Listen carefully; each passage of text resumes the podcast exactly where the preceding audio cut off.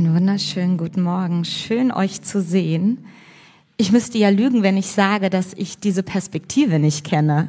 Aber das ist trotzdem total anders. Ähm, ja, mein Name ist Heidrun Höpken. Eigentlich würde ich an dem Instrument stehen und nicht hier vorne stehen und predigen. Aber ab und zu darf ich auch predigen. Und ich freue mich heute Morgen ganz besonders darüber, das zu tun. Und weil ich in der Tat wirklich nervös bin, könnt ihr mich gern unterstützen. Ich bin Gott so dankbar, dass ich predigen darf, ohne dass ihr Masken aufhabt. Weil nur eure Augen zu sehen, ey, das ist so schwierig für mich. Und wenn ihr mich unterstützen wollt, dann könnt ihr so nach guter norddeutscher Manier, während ich predige, mal so ein wirklich aus der Tiefe und euren ganzen Emotionen wenn ihr es schafft, einmal tief zu nicken, würde mir das als Feedback schon richtig gut tun. Die totale Eskalationsstufe wäre natürlich, wenn ihr ein großes Yo so, das wäre auch schon schön. Ich bin ja gar nicht so vermessen zu denken, dass wir irgendwie in die freikirchlichen Kreise kommen, wo mal jemand Amen ruft oder so. Aber hey, also das würde mir schon richtig gut helfen. Und ich bemühe mich, in meiner Zeit zu bleiben. Ungefähr die nächsten 30 Minuten habt ihr mit mir das Vergnügen, darüber nachzudenken, über den Satz, was denkst du eigentlich, wer du bist? Und ähm, Olli hat das eben schon mal ganz unabgesprochen angekündigt, dass es so eine doppelsautige, mindestens zwei Botschaften stecken in diesem Titel. Vielleicht geht es dir so wie mir, wenn du sowas hörst, wenn jemand sagt, was denkst du eigentlich, wer du bist? Also allein wenn man das liest, hat, hat man, haben viele Menschen den Tonfall, den ich gerade hatte, so im Hinterkopf und man macht so innerlich erstmal so und geht so innerlich so einen halben Schritt zurück bei so einem Titel, weil man sich irgendwie ertappt fühlt. Das könnte so sein. Es gibt auch so Menschen, die sind ganz, ganz sachlich, die sagen, was denkst du eigentlich, wer du bist? Also ich bin sowieso, sowieso, meine Personalausweisnummer ist sowieso, sowieso, sowieso und das bin ich. Und die sind dann durch mit dem Thema. Ähm, zu denen gehöre ich nicht ganz so. Aber mich hat diese Frage letztens so bewegt und ich hoffe, ich kriege heute Morgen es hin, dort zwei Aspekte rauszuholen. Einmal ähm, für diejenigen, die überhaupt noch keine Idee damit haben, die vielleicht sogar gerade darüber nachdenken, ja, wer bin ich eigentlich, warum bin ich eigentlich hier, ich weiß gar nicht, wieso ich hier heute Morgen bin, ich habe mit Glauben eigentlich gar nicht so viel am Hut, aber die Frage, wo komme ich her und wer bin ich eigentlich, bewegt mich gerade total, dann bist du hier heute Morgen absolut richtig. Vielleicht denkst du, Heidrun, erzähl mir nichts, ich weiß, wer ich bin, ich bin Kind Gottes, läuft alles perfekt.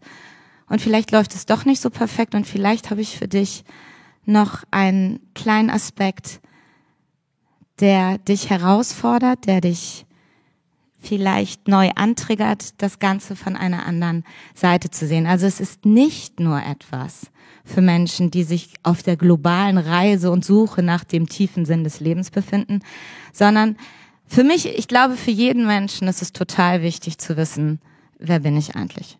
Und viele Menschen für die ist das total wichtig zu wissen, wo komme ich eigentlich her, um zu wissen, wer ich eigentlich bin. Es gibt Menschen, die sind so Ahnenforscher. Die haben total, denen ist es total wichtig zu wissen, wer war mein Vater. Okay, das ist grundsätzlich irgendwie keine schlechte Idee und meine Mutter, aber wer mein, Ur, äh, mein Großvater, mein Urgroßvater, mein Ur-Ur-Ur und so weiter und so weiter. Und mein lieber Schwiegervater, den ich an dieser Stelle, falls er mir zuguckt, ganz herzlich grüße, ähm, der hat das zu seinem Hobby gemacht ähm, mal herauszufinden, wer, wo kommen die Höpkins eigentlich her? Und der war irgendwie, ist da, der hat sogar darüber ein kleines Buch verfasst, das haben wir alle bekommen ähm, und aufmerksam gelesen. darüber will ich jetzt gar nicht so weit eingehen, aber auf alle Fälle ähm, hat er sich damit besch ähm, beschäftigt. Und, kleiner Fun Fact, es könnte sein, und das finde ich schon wieder richtig spannend, dass die Höpkins über wie auch immer, wie viele Ecken verwandt sind mit Anthony Hopkins, dem berühmten Schauspieler. Cool, oder? Ja. Also eventuell ist mein angeheirateter, was auch immer Verwandter, jetzt gerade, ich weiß gar nicht, der lebt doch noch, oder? Ja, ja, er lebt noch. Also ein sehr berühmter Schauspieler. Es könnte sein. Versteht ihr? Also manchmal, aber es ist irgendwie immer total wichtig, wo Dinge herkommen. Es geht übrigens gar nicht nur so uns bei Menschen. Wenn ich ein Auto kaufe, ist es total wichtig, wie viele Vorbesitzer hatte es. Und auch, wer waren die Vorbesitzer? Wie sind die mit dem Auto umgegangen? Total wichtig zu wissen. Leute, bei Hunden, bei, äh, bei, bei Pferden und Jetzt haltet euch fest, sogar bei Fischen ist es wichtig, den Stammbaum zu kennen. Haha. Ein Keukarpfen, der kostet richtig viel Geld und ihr solltet wissen, wo euer Keukarpfen herkommt. Wer der Vater des Keu... Ich weiß nicht, wie dir das... Es ist okay, das ist auch jetzt nicht mein Thema, ich schweife ab. Also es ist für uns total wichtig zu wissen, wo kommen wir her? Und wer wir sind wir eigentlich? Und es ist nicht nur wichtig, ähm, wo komme ich her, sondern was macht mich eigentlich aus? Und es gibt halt auch etwas, womit ich beweisen kann, wer ich bin. In unserem deutschen System ist das ein Ausweis, das ist übrigens eigentlich auch weltweit so. Jeder Mensch bekommt einen Ausweis, irgendwie ein, eine, eine Identitätsnummer, wir werden irgendwie erfasst. Und wenn du einen deutschen Ausweis hast, es ist egal, wenn du die deutsche Staatsbürgerschaft hast. Es ist egal, wo du auf der Welt bist. Ich könnte irgendwo im tiefsten Urwald irgendwie leben als Missionar, als Entwicklungshelfer oder sonst was. Wenn ich die deutsche Staatsbürgerschaft habe und einen Ausweis habe, bin ich berechtigt, den deutschen Bundeskanzler zu wählen. Wie auch immer ich das mache, mit einer Brieftraube, in welches Konsulat ich gehe, ist es völlig egal. Ich habe das Recht, auch wenn ich nicht in diesem Land lebe, zum Beispiel den deutschen Bundeskanzler zu wählen. Das ist mein Bürgerrecht in Deutschland. Aber wir wollen uns jetzt hier nicht über Rechte und Pflichten unterhalten, die wir als Bürger von Deutschland haben, sondern wir sind hier in einer Kirche und ich möchte den Aspekt erweitern. Denn was ist denn eigentlich unsere Identität in Christus? Ähm, viele Menschen, die hier heute Morgen sitzen, haben irgendwann den, die Entscheidung getroffen, sich zu bekehren.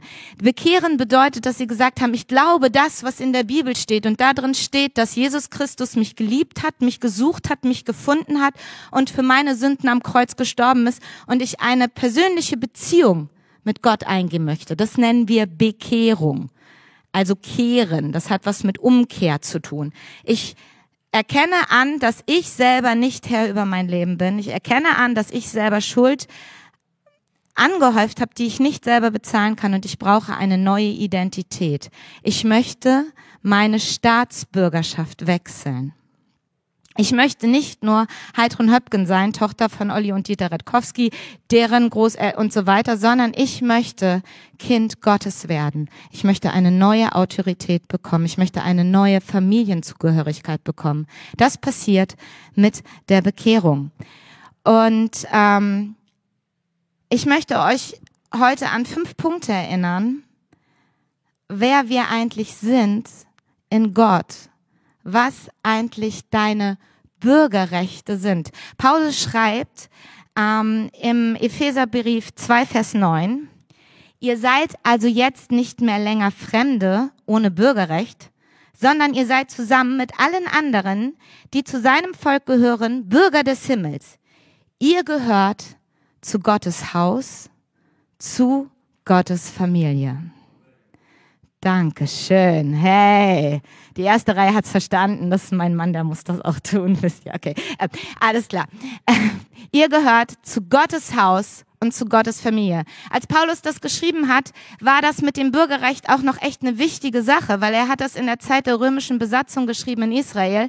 Da wurde sehr klar unterschieden. Bist du Römer oder bist du Israelit?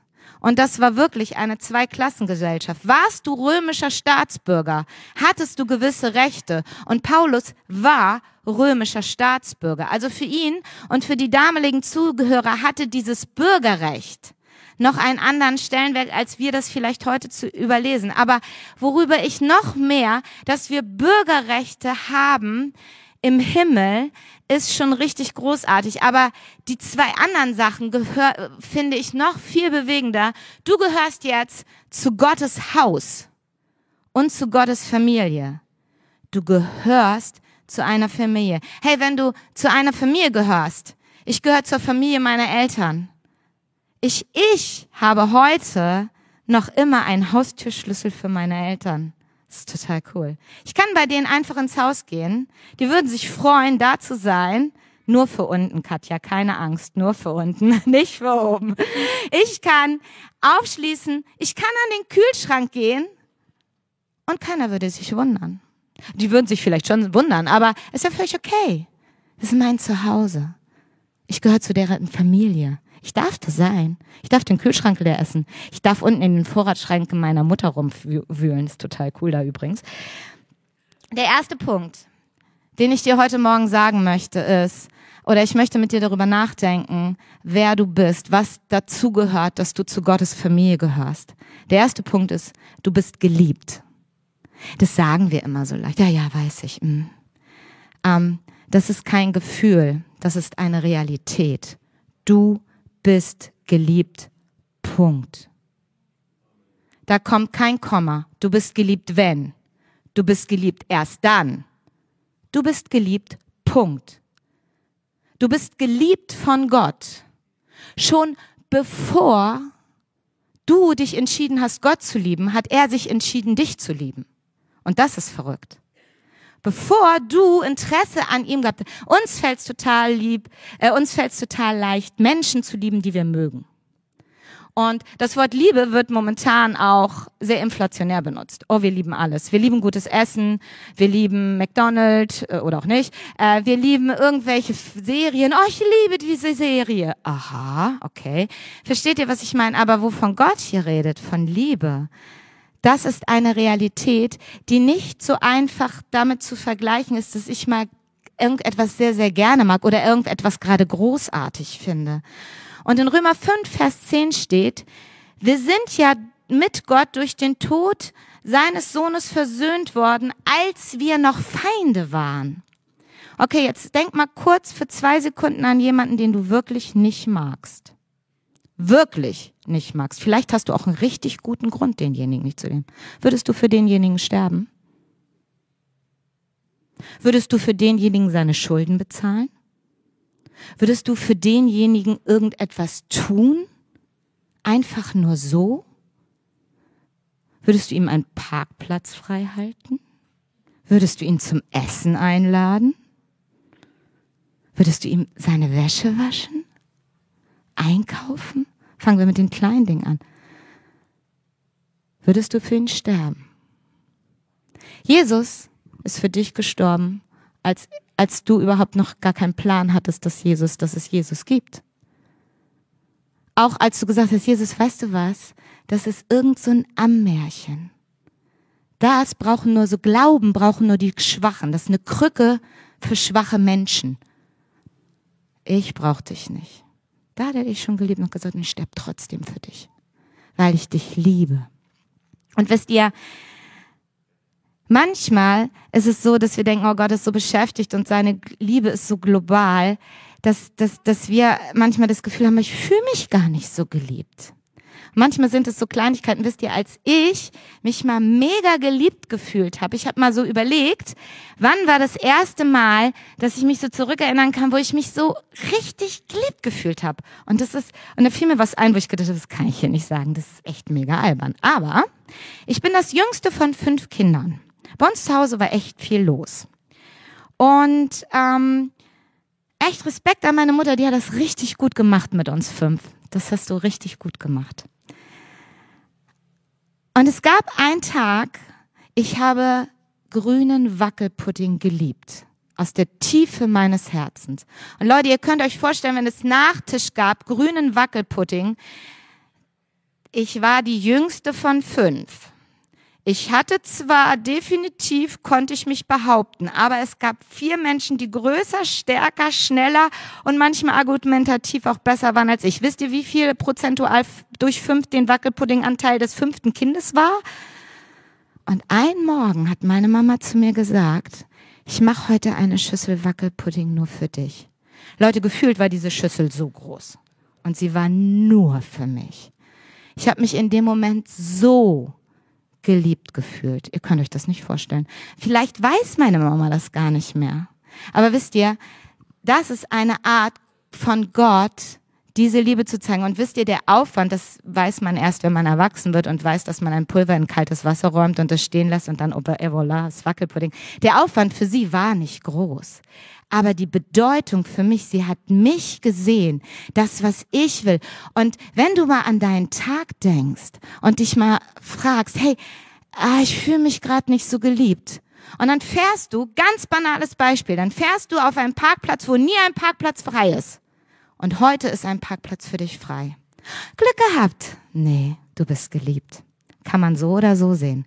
Aber Leute, wenn wir anfangen, das in geistigen Dimensionen manchmal zu sehen, siehst du, wie oft du geliebt bist. Auf einmal lächelt dich jemand an, der dich noch nie angelächelt hat. Auf einmal klappt's. Irgendeine Kleinigkeit. Und vielleicht kannst du dann innehalten und einmal atmen und sagen, ich bin geliebt. Ich bin jetzt gerade mal. Für mich ist das manchmal auch mega banal, mich heute geliebt zu fühlen. Ich gehe super gerne laufen, aber es gibt immer so, dass ich immer überlegen muss, laufe ich links rum oder rechts rum. Es kommt immer darauf an, wie der Wind steht, weil ich muss eine Strecke über ein Feld laufen und gegen Gegenwind zu laufen. Es ist doch nicht so ganz schön. Also versuche ich immer das abzupassen. Und manchmal laufe ich aus dem Wald raus und denke, oh nein, falsche Richtung, voll der Gegenwind. Und dann laufe ich so um die Kurve und da habe ich das schon ein paar Mal erlebt, dass der Wind aufgehört hat. Das war total cool. Und ich dachte, ich bin geliebt, ding, ding, ding, ich bin geliebt. Ich lade dich ein, dein Denken zu erweitern. Der erste Punkt ist, du bist geliebt. Und noch eine Sache, die ich dir gerne dazu sagen möchte. In der Bibel steht ähm, an einer Stelle, ich habe Klage gegen dich, dass du die erste Liebe verlassen hast. Und ich habe schon ganz viele Predigten über die erste Liebe gehört. Und die hat immer sowas von wegen, ah, das erste Mal verliebt sein, du triffst deinen Partner und Wum und so weiter. Und, und ich habe überlegt, wann ist die erste Liebe?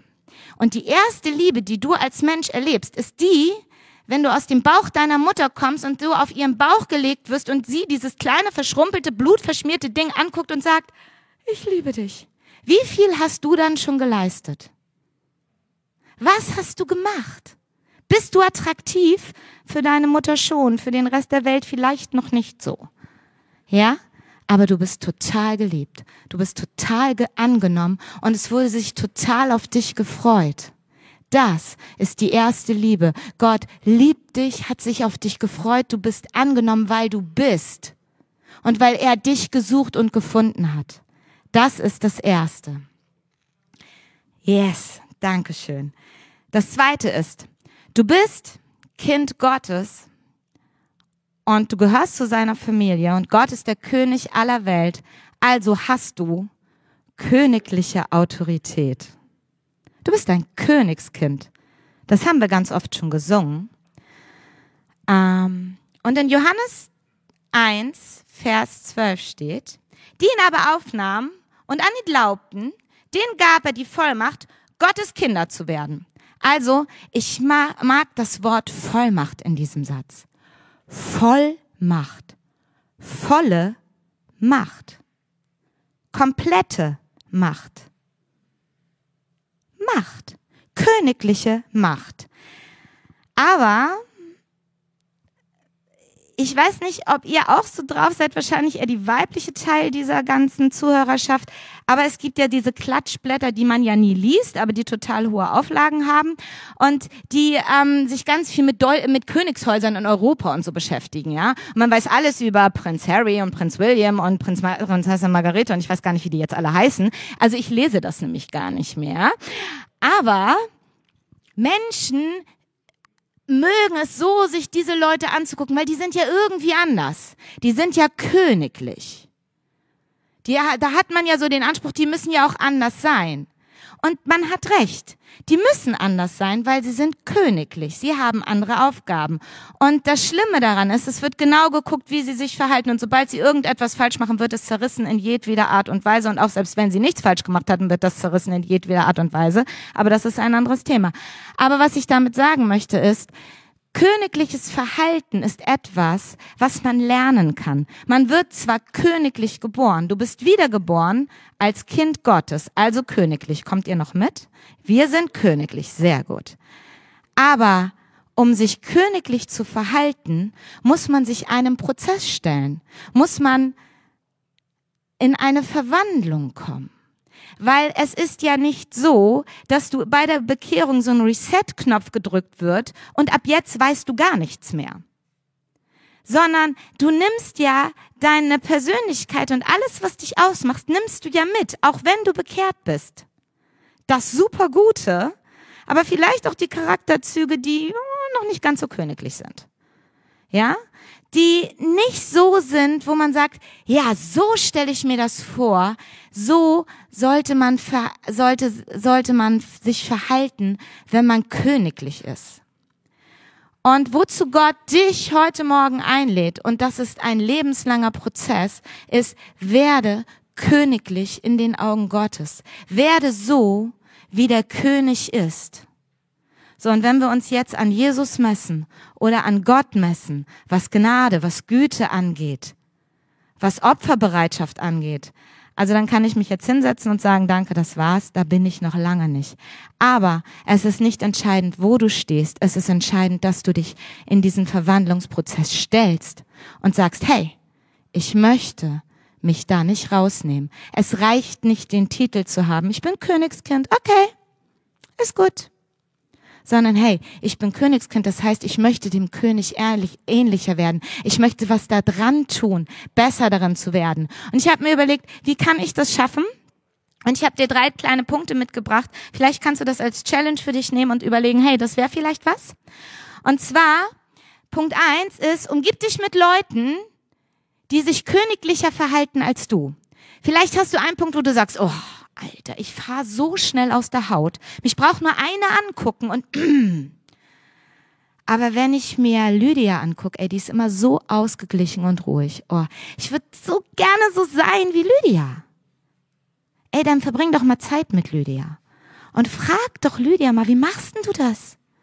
Wisst ihr, das Erstaunliche ist, manchmal stellt ein Gott Leute in den Weg, die sind noch nicht mal bekehrt, die sind noch nicht mal Christen. Aber ich habe eine Arbeitskollegin, die ist so ein Optimist. Du kannst sagen, 15 äh, oder 99 Prozent haben gesagt, das ist total blöd. Ja, aber ein Prozent findet das toll. Ist das nicht schon mal gut? Und du denkst, ja, irgendwie. Aber diese Frau, da habe ich begriffen, wenn ich in einer Dienstbesprechung, wenn alle sagen, das ist blöd, gucke ich meine Kollegin und sage, was sagst du? Also ich finde, und dann fängt sie an und ich denke, wow. Was ist das für ein grenzenloser Optimist? Ich möchte das lernen von dir. Ich möchte lernen, diesen Blick zu haben. Und ich versuche zu gucken. Und manchmal stehe ich dann und denke, was würde Iris jetzt sehen? Versteht ihr, was ich meine? Such dir bewusst Leute für deine Schwäche und guck, wer ist stärker als du. Und das ist das Coole an Gemeinde, hey. Wir sind so viele großartige Menschen, die zusammengekommen sind. Und nicht jeder kann alles gut. Aber es gibt einer, der es besser kann als ich. Und den, mit dem sollte ich kennenlernen. Den sollte ich einen Kaffee trinken. Und dann sollte ich nicht übers Wetter reden, sondern sollte ihm vielleicht mal sagen, weißt du, hey, mir ist aufgefallen, du bist so ein Beter. Hey, du betest und betest und betest und hörst gar nicht auf. Wie machst du das? Wenn ich bete, schlafe ich nach fünf Minuten ein und nach zehn Minuten Minuten habe ich meinen Einkaufszettel fertig geschrieben. Das ist mein Gebet. Irgendwie funktioniert das nicht so. Gib mir einen Tipp. Ja. Das zweite ist, mache gutes Verhalten zu deiner Gewohnheit. Das bedeutet, du könntest ja mal eine Mottowoche aus, ausrufen. Ja? Also nochmal, ich bin kein geduldiger Mensch. Ja? Und ich habe, weil ich aber ein sehr visueller Mensch bin, in meinem Büro eine große Karte da steht drauf, ähm, be gracious auf Englisch, damit nicht jeder gleich weiß, was ich damit meine. So ähm, steht da drauf, sei großzügig. Und was das für mich ist, das ist ein Codewort damit. Sei großzügig, damit, wenn jemand zu dir kommt, der eine andere Idee hat als du, dass die auch gut sein könnte. Fällt mir nicht manchmal so ein bisschen schwierig, aber und jedes Mal, wenn jemand in mein Büro kommt und sagt, Heidrun, ich habe eine richtig gute Idee, dann gucke ich erst auf diesen Zettel und denke, sei großzügig. Ja. Und es gelingt mir ganz, ganz oft dann zu sagen, hey, ja, komm, lass uns das ausprobieren, lass uns das machen, das hört sich richtig, richtig gut an. Oder es hört sich vielleicht noch nicht gut an. Aber wenn du zum Beispiel Probleme hast, freundlich zu sein. Ey, ich bin norddeutsch. Ein, hm, ist doch, ist doch Antwort genug. Äh, nee, auch wenn du Norddeutsch bist, das ist nicht Antwort genug. Leute, wir haben fast keine Massen mehr. Wir können lächeln und wir können mehr reden als ein Satz, auch in Norddeutschland. Ja? Ja, das geht. Weil ich kenne norddeutsche Männer, die sagen, Heidrun, ich kann gar nicht anbeten. Ey, jetzt muss ich mal kurz ausholen zum Thema Lobpreis. Ich kann gar nicht anbeten. Ich bin, bin so eine norddeutsche Eiche, so Hände heben, Emotionalität. Das ist nicht so meins. Hat mir mal jemand gesagt, den habe ich mal im HSV-Spiel im, im Stadion gesehen. Mhm. Kann er nicht anbeten? Nee, kann er nicht. Kann er gar nicht. Jedes Mal, wenn ich ihn sehe nach einem HSV-Spiel, ist er heiser. Die Frage ist, wen er anbetet, nicht ob er es kann oder nicht, okay? Also nur weil ihr Norddeutsch seid und Männer seid, könnt ihr trotzdem anbeten. Amen. Yes, das waren die Frauen sehr gut. Das können sie. Ja, ihr dürft anbeten, wie ihr wollt, das will ich damit überhaupt nicht sagen. Aber versteht ihr, wenn du ein Problem hast mit Freundlichkeit, dann klebt dir an deinen Spiegel morgens früh. Lächeln hilft. Klappt die Sonnenblende in deinem Auto runter. Freundlich. Auf deinem Desktop läuft unten immer die Seite. Sei nett, sei nett, sei nett. Du kannst sie nicht alle töten. Sei nett, sei nett, sei nett. Versteht ihr? Ja? Macht es euch doch, also mir hilft das. Wenn es dir nicht hilft, dann, sorry, dann ist das die falsche Predigt für dich. Okay? Und das dritte, was ich dir sagen würde, erst denken, dann handeln. Ist echt wichtig. Und es gibt, ähm, es gab mal eine Zeit lang eine sehr gute Sache. Das waren so eine Armbänder, die wurden total gehypt. Da standen vier Buchstaben drauf. WWJD. War Englisch, weil es das irgendwie in Deutsch nicht gab, ist es egal. Da hieß es, what would Jesus do? Ja, dieses Armband war irgendwie ein bisschen stylisch und jeder rannte damit rum. Warum gibt's die eigentlich nicht mehr? Also schreibt es auf euch auf die Hand oder keine Ahnung. Ja, aber als ich dieses Armband um hatte, ist Folgendes passiert. Immer wenn ich irgendwas gegriffen habe, habe ich dieses Armband gesehen. Und manchmal in Situationen, bevor ich geredet habe, habe ich dieses Armband gesehen und dachte, würde Jesus das jetzt sagen? Und das ist echt eine Königsdisziplin für mich. Lustig, dass wir dieses Wort verwenden für wirklich schwierige Sachen oder wirklich Sachen, die wirklich herausragend sind. Das sind nämlich dann Königsdisziplin. Mal drüber nachgedacht, warum. Hm. Also, diese Königsdisziplin für mich, erst die Klappe zu halten und zu überlegen, ist es überhaupt notwendig, das jetzt zu sagen? Und Leute, ihr wisst gar nicht, wie, wie doll meine Lippen danach immer wehgetan haben. Hm, hm, hm. Wolltest du was dazu sagen? Ja. Versteht ihr? Das kann helfen, in dem Prozess zu sein, zu trainieren, königlich zu sein. Und die gute Nachricht ist, selbst Paulus sagt, das ist ein Stückwerk. Das ist ein Verwandlungsprozess. Das macht dummerweise nicht so, sondern das ist ein Wachstum hin zu dem königlich zu sein, hin zu dem anders aufzutreten, sich so zu verhalten wie ein König. Aber das Gute ist, hinter euch hängt keine Paparazzi-Meute her, die jeden Fehler anmarkert und sagt, das war schlecht. Und wir haben einen sehr, sehr geduldigen Lehrer in Gott. Der sagt, komm, wir machen es nochmal. Heute nicht geschafft, kein Problem. Jetzt gerade nicht geschafft. Fünf Minuten gibt's die nächste Chance. Du bist gerettet, ist der nächste Punkt. Du bist gerettet. In Epheser 2, 8 bis 10 steht, durch die Gnade Gottes seid ihr gerettet, und zwar aufgrund des Glaubens. Ihr verdankt eure Rettung also nicht euch selbst, nein, sie ist Gottes Geschenk. Sie gründet sich nicht auf menschliche Leistung, so dass niemand von Gott mit irgendwelchen, mit irgendwas groß tun kann. Denn was, ähm, was wir sind, ist Gottes Werk. Er hat uns durch Jesus Christus dazu geschaffen, das zu tun, was gut und richtig ist. Gott hat alles, was wir tun sollen, vorbereitet. An uns ist es, das Vorbereitete auszuführen. Ich finde, gerettet zu sein ist immer so eine, wie so eine Medaille, du umgehängt, gerettet. Stempel drauf. Für Zeit und Ewigkeit. Übrigens, ist, ist so. Ist Fakt. Ist wie Schwerkraft. Mikro fallen lassen, runterfallen. Passiert nicht, dass es hier schwebt. Schwerkraftgesetz gerettet, gesetzt. Du, wenn du dich für Gott entschieden hast, wenn du dich bekehrt hast, bist du Gottes Kind. Punkt. Für Zeit und Ewigkeit. Das ist so. Aber das ist wie, es gibt immer zwei Seiten einer Medaille. Es gibt einmal die Seite, du bist gerettet, wovon? Wir sind gerettet von einem, wie auch immer du das nennst, Leben ohne Gott. Ja? Davon hat Gott dich gerettet. Du hast deine Identität, deine Realität in Gott gefunden.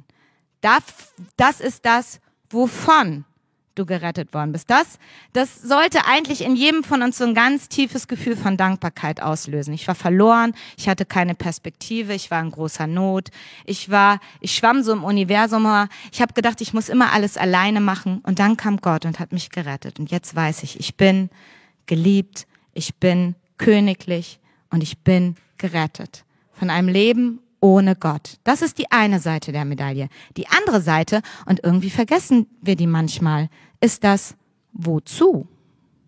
Wozu bin ich eigentlich gerettet? Wovon ist klar. Aber es hat einen Grund, warum du gerettet worden bist. Das, das, der erste Sache ist, dass Gott unbedingt Gemeinschaft mit dir haben wollte. So wirklich ganz, ganz, ganz, ganz intensiv und weil er möchte, dass du die Ewigkeit mit ihm verbringen kannst. Aber du sollst auch Zeuge sein. Du sollst nicht seinen Job machen. Du sollst nur bezeugen, was er bei dir getan hat. Auf die Art und Weise, wie du bist. Manchmal haben wir, wenn wir dann gerettet worden sind und so haben wir dieses Gefühl, okay, ich muss das jetzt genauso machen wie Clemens. Ich muss an der Kasse bei Aldi irgendjemandem von Jesus erzählen und ich kann das gar nicht. Das ist okay. Das macht nämlich Sabine. Sehr gut. Amen für Sabine. Wir müssen es nicht tun, Sabine. Nein, wenn du das tun möchtest, tu es unbedingt. Aber tu es doch bitte auf deine Art und Weise.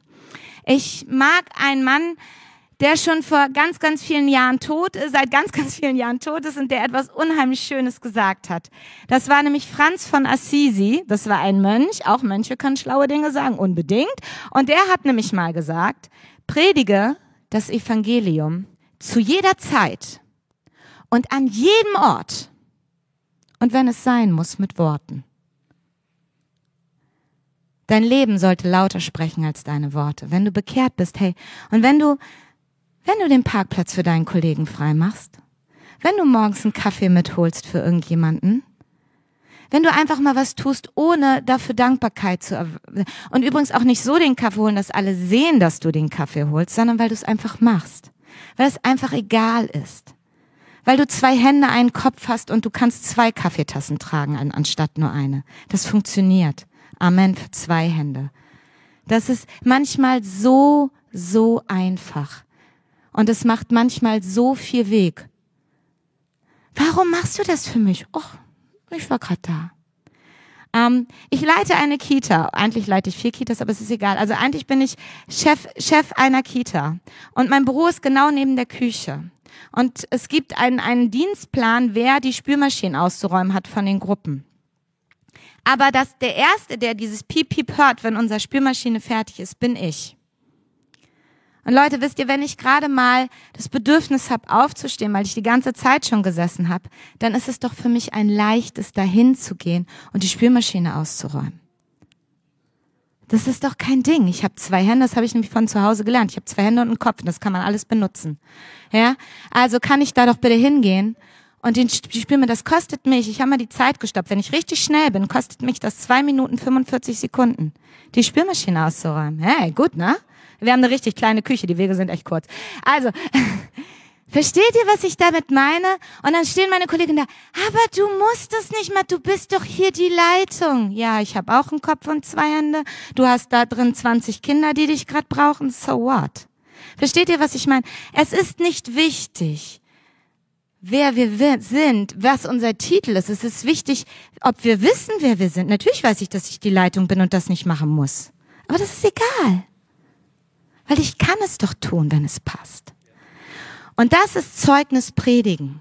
Einfach so. Der vierte Punkt ist, du bist frei. Du bist frei. Der Schuldschein, der auf unseren Namen ausgestellt worden ist, steht in Kolosser 2, Vers 14, ähm, war und dessen Inhalt uns anklagt, weil wir die Forderung des Gesetzes nicht erfüllt hatten, hat er, äh, hat er für nicht mehr gültig erklärt. Er hat ihn ans Kreuz genagelt und damit für immer beseitigt. Ey, was für ein Bibelvers, oder? Fakt ist, nach dem Gesetz sind wir alle schuldig. Das Gesetz der Bibel sagt, Sünde ist gleich Tod. Und ich glaube zu behaupten können, dass keiner in diesem Raum ist, der nicht schon einmal auf die eine oder andere Art gesündigt hat. Also sind wir alle zum Tode verurteilt. Olli hat mal so schön über einen Film gesagt, Dead Man Walking. Tote Menschen gehen, also ist egal. Aber das ist genau der Punkt. Du bist zwar schuldig im Sinne der Anklage, aber du bist nicht mehr diese Person. Jetzt bist du königlich, weil du Kind Gottes bist und diese Schuld für dich bezahlt ist. Und wisst ihr, was ich festgestellt habe, ist, dass der Teufel kommt immer mit de, kommt immer zu dir mit deinen Taten. Der nennt dich bei deinen Taten. du hast das nicht gemacht. Und du hast das gemacht. Und du hast das gemacht. Und weißt du noch, als du das gemacht hast? Und vor zehn Jahren hast du das und das gemacht. Ja, das stimmt. Und Gott nennt dich nicht bei deinen Taten. Gott nennt dich bei deinem Namen. Du bist Chantal, meine Tochter. Du bist Fabian, mein Sohn. Fertig. Das war's. Mehr brauche ich auch nicht sagen, weil das ist alles gesagt. Du bist mein Sohn. Schuldschein bezahlt. Und weil wir frei sind und weil wir der sind, der wir jetzt sind, dürfen wir anders handeln. Hey, wisst ihr, was richtig cool ist, wenn man verheiratet ist mit einem Mann oder mit einer Frau und ein gemeinsames Konto hat? Wisst ihr, was cool ist? Dass das Gesamtvermögen beiden gehört. Ja? Wir haben beide eine Kreditkarte auf dem gleichen Konto. Das ist ziemlich cool. Und jetzt überlegt euch mal, der Schöpfer des Universums sagt, du bist mein Kind. Die Fülle meiner Schöpfung gehört in Anteilen mit dir. Ich bin so gnädig zu dir. Die Gnade ist jeden Morgen neu, so viel mehr. Und dann stellen wir uns hin und sagen, du aber du hast gestern mir nicht guten Morgen gesagt. Hm, jetzt mag ich dich nicht mehr. Du hast Gnade im Überfluss. Vergebung ist für dich da im Überfluss. Und wir fangen an, jemand anders anzugucken und sagen, letzte Woche, vor drei Jahren. Steht ihr den Punkt? Wir dürfen uns anders verhalten, weil was anderes hinter uns steht. Wir müssen nicht mehr kleinkariert sein. Wir müssen nicht, hm, brauchen wir nicht. Haben wir, es hört sich jetzt echt eingebildet an, aber wir haben es nicht mehr nötig, weil jemand anders das schon für uns bezahlt hat. Und das war für mich so eine Geschichte, auch wenn ich schon lange mit Gott laufe, ich habe es nicht nötig, jemand anders etwas nachzutragen. Ich habe nicht nötig, Kämpfe für mich zu kämpfen, weil der allmächtige Gott im Himmel sagt, ich werde für dein Recht kämpfen. Fühlt sich das immer so an? Nein. Stell ich mir mein Recht anders vor, als Gott sich mein Recht vorstellt? Unbedingt. Das mit dem, wer der Größte sein will, soll, soll erstmal euer Aladiner sein, ist manchmal so eine ganz schwierige Geschichte bei mir. Aber der Fakt ist, entweder glaube ich ihm das oder ich glaube ihm das nicht. Entweder glaube ich, dass Gott für mich kämpft oder ich glaube es ihm nicht. Fühlt es sich manchmal nicht so an? Nein, es fühlt sich manchmal nicht so an. Finde ich, dass er manchmal einen anderen Zeitplan haben sollte? Ja, finde ich. Aber ganz ehrlich, als Mattes drei Jahre alt war, hat er auch Sachen empfunden, dass er die besser weiß als ich. Sehr süß eigentlich auch, wenn man da steht und sagt, hm, ja, hm. bisschen größer, dann hast du vielleicht einen anderen Blick auf die Dinge. Aber genauso behandeln wir ganz oft Gott. Wir stellen uns und sagen, Gott, ich erkläre dir mal, wie das hier zu laufen hat. Ich weiß ja Bescheid. Und jetzt denkt euch mal so, nur mal so eine Szene. Ich habe auch immer so gerne wie Olli Szene im Kopf. Ich stehe da so, der Schöpfer des Universums steht da so vor mir, die Engel neben ihm und so, hat die Welt von Anbeginn geschaffen, so sein Wort spricht und er, es, es geschieht, so ähm, Planet, Planet. So, der Typ. Und ich stehe da und sag, übrigens, weißt du, ich habe die Idee, wie wir dieses Problem jetzt lösen können. Können wir mal bitte meinen Plan? Gott, du weißt nicht so gut Bescheid wie ich, deswegen sag ich dir, wie es läuft. Erkennt ihr das Problem in der Geschichte? Entweder vertraue ich, dass der Schöpfer des Universums weiß, wie mein Leben läuft. Und ich vertraue, dass er möchte, dass ich königlich werde und dass ich weiß, hey, es läuft. Okay, ich sehe es vielleicht jetzt nicht, aber ich vertraue dir, dass du es zurecht machen wirst zur rechten Zeit. Er sorgt für dich. Du hast was anzuziehen und ihr seht so gut aus. Du hast was anzuziehen. Du hast wahrscheinlich was zu essen in deinem Kühlschrank. Du hast ein Dach über dem Kopf. Hey, und viele anderen Menschen geht's nicht so und dennoch versorgt Gott. Dennoch ist Gott da. Also, du bist frei und das ist ein Pro äh, und es ist ein Fakt und der Teufel kann nicht anfangen, irgendwelche Anker zurückzuschmeißen. Weißt du noch damals? Kann sein, aber ich bin befreit. Das bin nicht mehr ich. Das, das, das gilt nicht mehr für mich. Ich bin anders. Der letzte Punkt ist nämlich, du bist eine neue Schöpfung. Vielmehr wissen wir, wenn jemand zu Christus gehört, ist er eine neue Schöpfung. Das Alte ist vergangen und Neues hat begonnen. 5, Kolosser 5, Vers 17. Das Alte ist vergangen, Neues hat begonnen. Wird beginnen, wenn du dich ordentlich anstrengst, steht da nicht. Da steht, hat begonnen. Du bist eine neue Schöpfung. Und wir haben das letztes Mal schon so schön von Luca gehört, dass Gott seine Schöpfung, wenn er irgendetwas macht, dann sagt er nicht, hm, ja, wir probieren mal so ein bisschen rum und wenn es mir nicht gefällt, kommt das in die Tonne. Der hat die Welt geschaffen und hat gesagt, das war gut. Das war gut. Schöpfungsgeschichte. Steht im ersten Mose, könnt ihr durchlesen. Das war gut. Das war gut.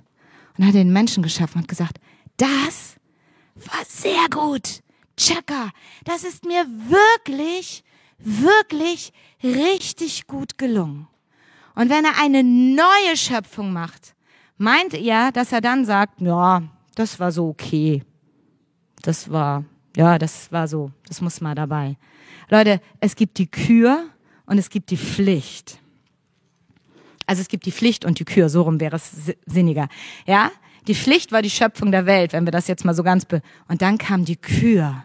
Dann kam die neue Schöpfung. Die neue Schöpfung ist richtig richtig großartig. Du bist eine neue Schöpfung. Und es ist egal, wie deine Lebensumstände sind. Es hat was damit zu tun, wie deine Haltung ist. Es gibt einen Film, den ich total liebe, der ist schon ewig alt, aber ich finde den so schön. Ich weiß nicht, vielleicht könnt ihr gleich mal ein bisschen aktiv sein. Ich weiß, ich fordere euch heute richtig heraus. Kennt jemand den Film? Könnt ihr das mal kurz anzeigen? Der Prinz von Zamunda. Ich meine wirklich den ersten alten guten Teil mit Eddie Murphy. Ja, ja, ja. Oh, dieses Kleid von ihr. Egal. Also, äh, der Prinz von Zamunda, kurze Geschichte erzählt, ist, ein, ist, ist eine rein fiktive Geschichte, geht darum, ein schwarzer ähm, König, äh, König aus Afrika, sein Sohn, fliegt nach Amerika, um inkognito eine Frau kennenzulernen, ganz heimlich. Und weil ihn keiner kennt und keiner weiß, wie reich er ist, fängt er irgendwann in einem Schnellrestaurant als Putzhilfe an. Ja, und dann gibt's da noch, also irgendwie, man kann den Film streamen, wenn mal jemand einen schönen Film sehen will. Das wäre eine Filmempfehlung für einen netten Familienabend. Okay? Aber es gibt eine Szene, da steht er mit diesem Wischmopp in dieser Filiale und wischt den Fußboden. Und seine ganze Haltung und alles, was er tut, also alles, wie er da steht und wischt, drückt irgendwie was anderes aus als das, was er da tut.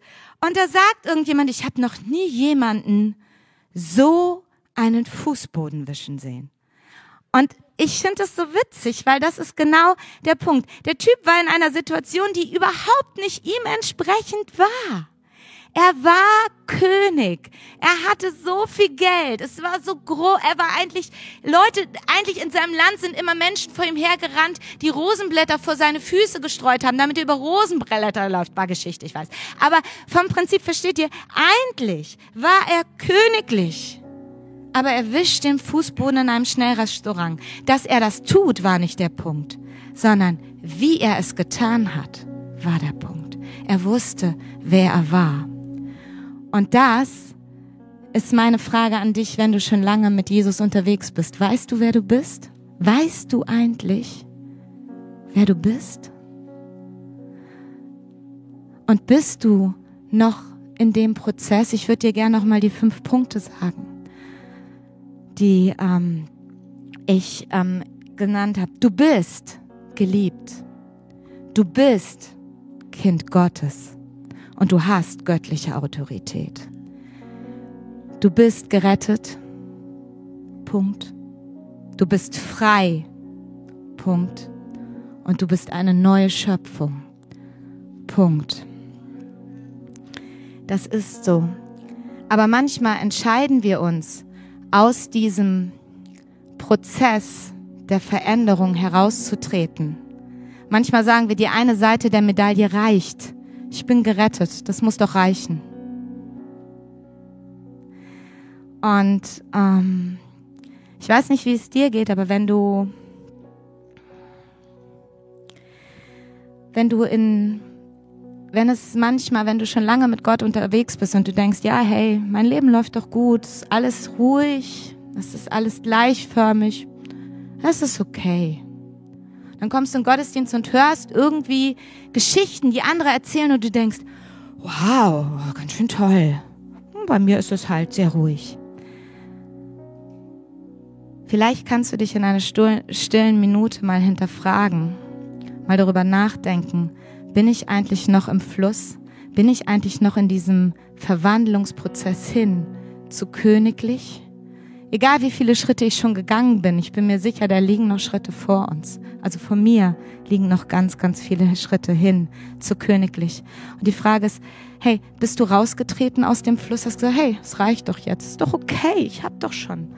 Und dann läuft so gleichförmig weiter. Es fordert dich nichts mehr heraus oder du lässt dich nicht mehr herausfordern. Ich möchte dich mal heute Morgen einladen. Komm wieder in den Fluss. Du hast einen Auftrag. Du, du bist eingeladen, dich zu verwandeln hin zu königlich. Und ich bin mir ganz sicher, es gibt in deinem Herzen Punkte, wo Gott sagt, hey, tick, tick, tick. Das meine ich. Wollen wir da mal ran? Oh, echt? Das ist so anstrengend. Bist du sicher, dass wir das jetzt mal... Ist jetzt ganz schlecht gerade. Bist du sicher, ich soll dir da drin jetzt vertrauen? Oh, nee, komm schon. Echt nicht. Und manchmal geht das nicht schnell. Es ist ein Verwandlungsprozess. Es ist ein Erziehungsprozess. Es ist ein Wachstumsprozess. Es ist ein Prägeprozess. Und ich möchte dich einladen, ich möchte gleich noch beten, dass du Gott die Möglichkeit gibst, in dein Herz zu sprechen und zu kommen und dich wieder mitzunehmen, einen Schritt weiterhin zu königlich. Stell dir mal vor, was möglich ist, wenn wir wissen, wer wir sind. Wenn wir nicht auftreten so, ist klar, wir sind Elim Kirche Geesthacht und du, darum geht's überhaupt nicht. Sondern wenn wir auftreten und sagen, hey, ich bin Kind Gottes und ich strebe danach, gütiger zu werden freundlicher zu werden, gnädiger zu werden, barmherziger zu werden. Ich strebe danach, dem ähnlicher zu werden und größere Dinge zu tun als er, weil das steht in seinem Wort, dass wir das tun können. Und falls du diesen jemand noch nicht kennst, dann gibt es heute die Möglichkeit, ihn kennenzulernen. Zu sagen, okay, ich möchte eine Antwort haben auf das, wer bin ich eigentlich? Wenn du Kind Gottes werden willst, dann werde ich auch für dich beten. Okay. Ich würde jetzt gern beten und ähm, danach wollen wir in den Lobpreis gehen und ja, Jesus, ich danke dir dafür, dass du gekommen bist, zu suchen und zu finden, was verloren war. Und dass du dich aufgemacht hast, auch für ein. Jesus, wir lesen in deinem Wort, dass du gekommen bist, dass du 99 Schafe stehen lässt in Sicherheit und eins suchst. Und so bist du auch heute Morgen gekommen, um ein zu finden, ein Herz zu suchen, ein Herz zu finden. Und Gott, ich möchte beten dafür, wenn jemand dich noch nicht kennt, dass du ihn heute Morgen und jetzt berührst. Dass du kommst und ihn suchst und ihn findest, gerade jetzt, Geist von Gott. Dankeschön, Jesus, dass du da bist und dass du ihn findest heute Morgen. Und Herr, ich bitte darum, auch wenn wir schon lange mit dir unterwegs sind, aber Jesus, jetzt gerade, Geist Gottes, wir merken, hey, ich bin aus dem Fluss ausgetreten, dann, dann bitte ich, dass du, dass du kommst und uns daran erinnerst, dass es einen Weg gibt hin zu königlich. Und Jesus, ich will dir sagen, ich will mich diesem Prozess stellen. In manchen Bereichen ist es ganz schön ruhig geworden bei mir. Ganz schön bequem geworden bei mir. Oh Jesus, ich bitte dich, dass du uns herausforderst. Und ich möchte fragen, und wir machen das ganz, ganz einfach. Hast du das Gefühl, dass dich das anspricht, dass es sehr ruhig geworden ist bei dir? Dass es nicht mehr so herausfordernd ist und eigentlich weißt du auch genau, woran das liegt. Dann alle Augen bleiben geschlossen. Möchtest du deine Hand beten, dann kann ich mit für dich erheben, dann kann ich mit für dich beten. So rum wäre das. Also ich würde gern dafür beten, wenn du merkst, hey, ich bin da echt sehr bequem geworden, dann kannst du jetzt gerade deine Hand heben. Dankeschön. Dankeschön. Dankeschön. Dankeschön. Dankeschön.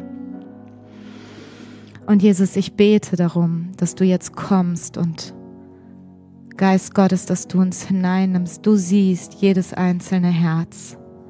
Und nur du kennst jedes einzelne Herz ganz genau. Herr, ich bete dich um, ich bitte dich um Wachstum. Ich bitte dich darum, dass du Wege korrigierst, dass du grad begradigst, vielleicht auch beschneidest, da wo Wildwuchs passiert ist, der dich nicht meint. Gott, ich bitte dich, dass du kommst und uns deine Sicht auf unser Leben einbrennst, dass wir uns mit deinen Augen sehen, das ganze Potenzial, was da noch ist. Und dass du uns Lust machst, Schritt für Schritt weiter zu gehen mit dir. Herr, wir wollen, ich will dich bitten, dass du uns bereit machst für all das, was Gutes noch kommt. Herr, du bist erst am Anfang. Da ist noch so viel mehr. Und ich bete um das viel mehr für jedes einzelne Herz heute Morgen hier.